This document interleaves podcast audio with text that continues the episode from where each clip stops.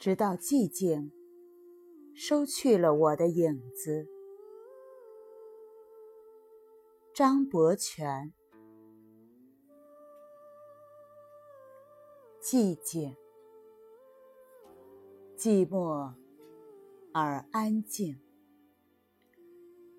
从小，对于寂静，我就有一种说不出的迷恋。尤其是独处的时候，寂静虽然无声，可是就在那一刻，我却听见了天地间绝无仅有的那种无声之音。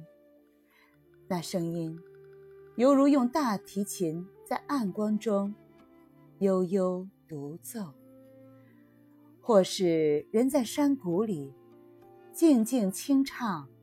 那样湛然、单纯。我喜爱聆听大自然的寂静，看着寂静在大自然中无声移动的模样。是的，寂静是会移动的。我站立在山头眺望。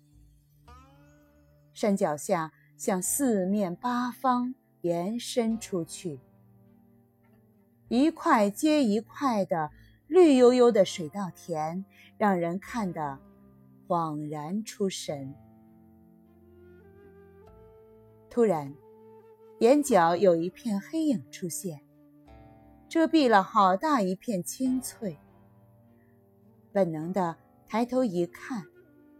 原来是天上一朵乌云投下的影子，云被风吹着赶路，偶尔风也会有松懈的时候，地上的影子就随着地形上下起伏，缓缓向前移进，静悄悄的，一如大自然中万物的影子。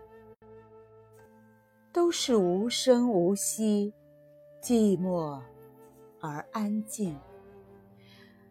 问问我们自己身边从不说话的影子，就知道，云如此这般的在天上默默行走。影子如果落在荒野山峦宽阔的背脊上，就像那天。我站在中央山脉一个山头所看到的寂静的感觉，在光影无声的瞬息变化中尤其强烈。看见云的影子那般的在大地上走动的模样，我内心深处总会禁不住同时涌起两个似乎互相矛盾的感触。人为何来到这世上？即使知道有一天终究要离开眼前所看见的一切，虽然有时不免感觉生活很辛苦，不过活着的感觉真好。不会出声的影子。却说了许多只有心才听得见的话。物，是衔枚而行的忍者，来无痕，去无踪。海岛气象有时诡谲多变，前一刻尚在迎接洒遍大地的金色阳光，疏忽天色转为凝敛。晚秋东北角冷清的海风，立刻送来漫天浓雾。身后山的另一边，升起的雾也缓缓越过低矮的山丘，慢慢与海边的雾合为一体。我记起一位女诗人脍炙人口的诗句，说雾。点着猫的碎步降临，十分传神。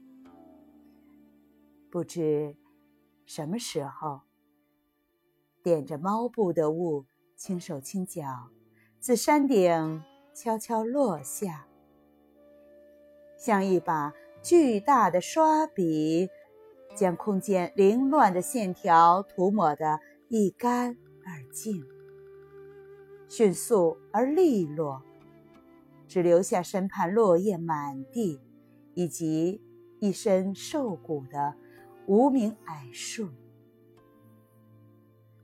但愿我就是那棵树，最后也消失在雾中。